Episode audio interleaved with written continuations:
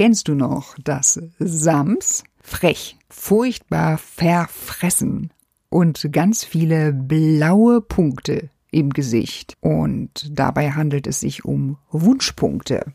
Und was hat das Sams jetzt? Diese Frage ist berechtigt. Was hat denn das Sams jetzt mit deinen Zielen, Wünschen und Visionen zu tun? Ja, es ist mutig und hat ganz viele Wunschpunkte im Gesicht. Und das ist auch das Thema der heutigen Folge.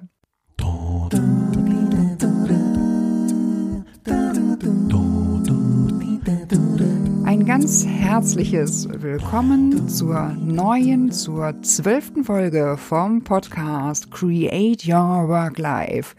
Dem Podcast, der den Virus Arbeits- und Lebensglück für Unternehmer, Macher und Gestalter voranbringt. Mit Claudia Winkel. Hör regelmäßig, wie du deine Entscheidungen so triffst, dass du entspannt neue Wege und Blickwinkel ausprobierst, wächst und dein Arbeitsleben leicht und gelassen lebst. Und heute in dieser Folge Nummer 12 stelle ich dir den Glückshack Nummer zwei vor. Und zwar geht es darin um dein Future Self, also dein zukünftiges Selbst, dein Future Self, das du mit deinen Träumen, Wünschen und Visionen verbindest und so richtig in Schwung bringen kannst. Was nimmst du mit in dieser Folge? Wie sieht dein Learning aus? Das vorab. Hier bekommst du wertvolle und inspirierende Informationen, wie du mit gezieltem Aufschreiben und Träumen, und zwar gezieltem Träumen, gezieltem bildhaften Träumen, dein Glück voranbringst. Mit der ersten Frage, warum ist das Visualisieren von Wünschen und Träumen denn lohnenswert für dich? Und welche Vorteile hast du davon? Mit der zweiten Frage, und wie geht das überhaupt? Ganz praktisch, wie ist die Umsetzung? Wie setzt du denn Visualisieren um und dann auch noch bei einer Angelegenheit, bei oder bei deiner Angelegenheit, bei deiner Mega-Angelegenheit Lebensvision? Und warum ist das überhaupt wichtig, das Schreiben und das bildliche Vorstellen regelmäßig anzuwenden? Was sagt denn die Wissenschaft an dieser Stelle? Und dann wünsche ich dir erstmal ganz viel Spaß heute beim Hören vom Glückshack Nummer zwei.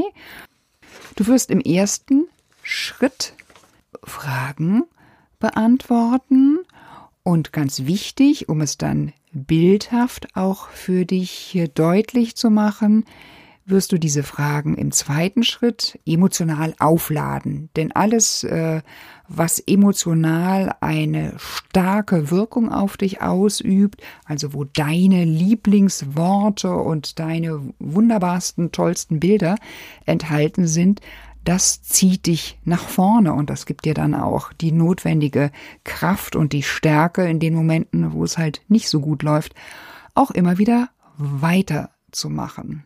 Und Fragen habe ich als Anhaltspunkte für dich notiert. Du findest die dann auch in meinem Blog nochmal verschriftlicht.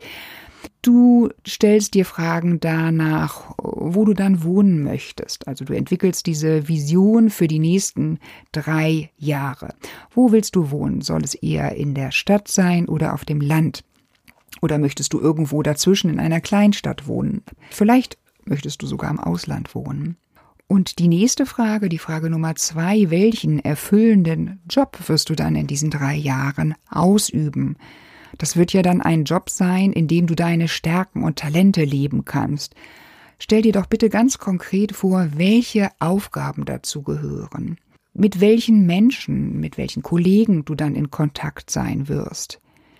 In welchen Räumen wirst du dich aufhalten? Bist du mehr drinnen und draußen? Ist dir, ist es für dich besonders wichtig, einen Teil der Arbeit im Homeoffice machst und dann den nächsten Teil wieder mit Kollegen zusammen? Vielleicht möchtest du auch viel unterwegs sein, also die Räume, die sind hier im Fokus. Und bei der Frage Nummer zwei, da dreht sich natürlich alles rund um deinen Job.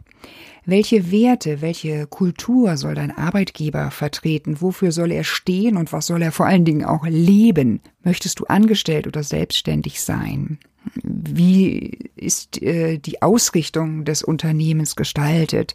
Möchtest du in einem Unternehmen, groß, klein oder mittel, arbeiten? Ist es ein ähm, Non-Profit-Unternehmen oder eine staatliche Einrichtung? Und die dritte Frage, dann auch für dein gesamtes Leben. Dein Leben besteht ja aus Arbeit und dann auch noch aus einem weiteren wichtigen Teil. Mit wem verbringst du dann deine Zeit und äh, wie viel Zeit verbringst du mit den anderen Menschen, die besonders wichtig und wertvoll für dein Leben sind? Und nochmal der Hinweis darauf, nimm dir die Fragen als Anhaltspunkte. Selbstverständlich bist du als Gestalter gefragt und wählst bei diesen Fragen auch aus, was du weglässt, was du ergänzt und Jetzt hast du die Fragen schriftlich vorliegen. Da hast du dir vielleicht ein, einfach ein schönes Heft und einen Stift genommen. Und du wirst noch stärker, noch intensiver in die Vorstellung gelangen, wenn du dir jetzt diese Bilder, die du für dich ausgewählt hast, also diese Antworten, die du notiert hast, wenn du die regelmäßig, wirklich möglichst täglich und zwar nur wenige Minuten, regelmäßig dir in deinen Kopf holst. Das heißt, ähm, du suchst dir einen, einen Platz, wo du für dich bist, vor allen Dingen am Anfang. Du kannst das später sogar im Wartezimmer beim Arzt machen, aber zunächst suchst du dir einen Platz, wo du ungestört eine Weile vor dich hinträumen kannst, wo du dich so richtig in diesem Bildern von deiner Zukunft, wie sie denn in drei Jahren sein wird, versenken kannst.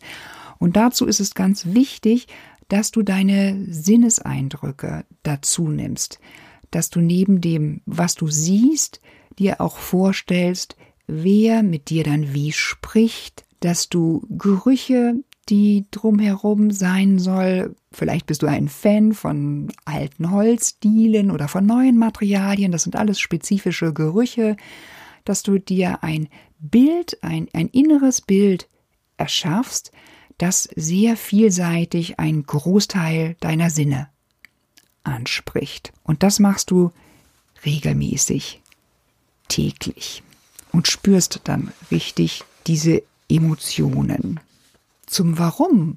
Warum ist es eigentlich so wichtig, sich diese Bilder so gezielt, äh, so intensiv in den Kopf zu holen?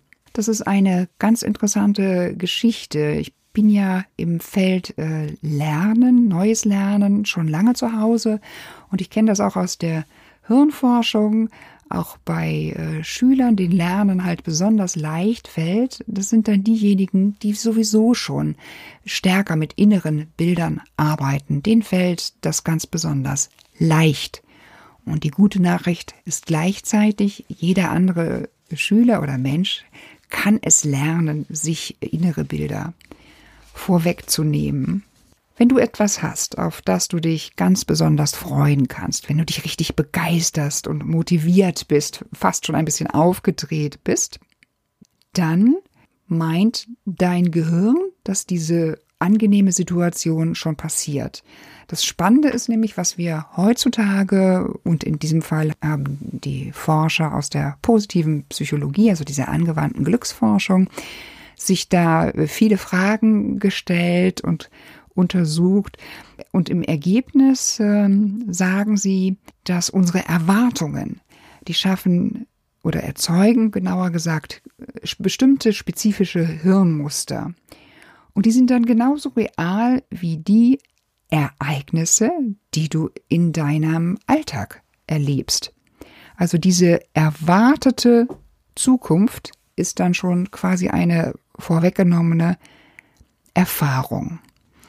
Wissenschaftlich ist auch außerordentlich interessant, dass allein die Vorstellung, dass äh, die Zukunft sich positiv für dich gestalten wird, Diese Vorstellung, die senkt bereits dein Stresshormon. Also der Cortisolspiegel geht zurück, weil du glaubst, dass etwas Gutes passieren wird. Und das steigert natürlich dein subjektives Wohlbefinden und so gehst du glücklicher in den Tag. Du kannst die Wirkung besonders noch dadurch verstärken, dass du dir eine Wand, beispielsweise eine Pinnwand oder ich habe bei mir ein großes Flipchart hängen, eine Wand hinstellst, wo du Bilder, starke emotionale Bilder für dich halt gegenständlich noch aufhängst.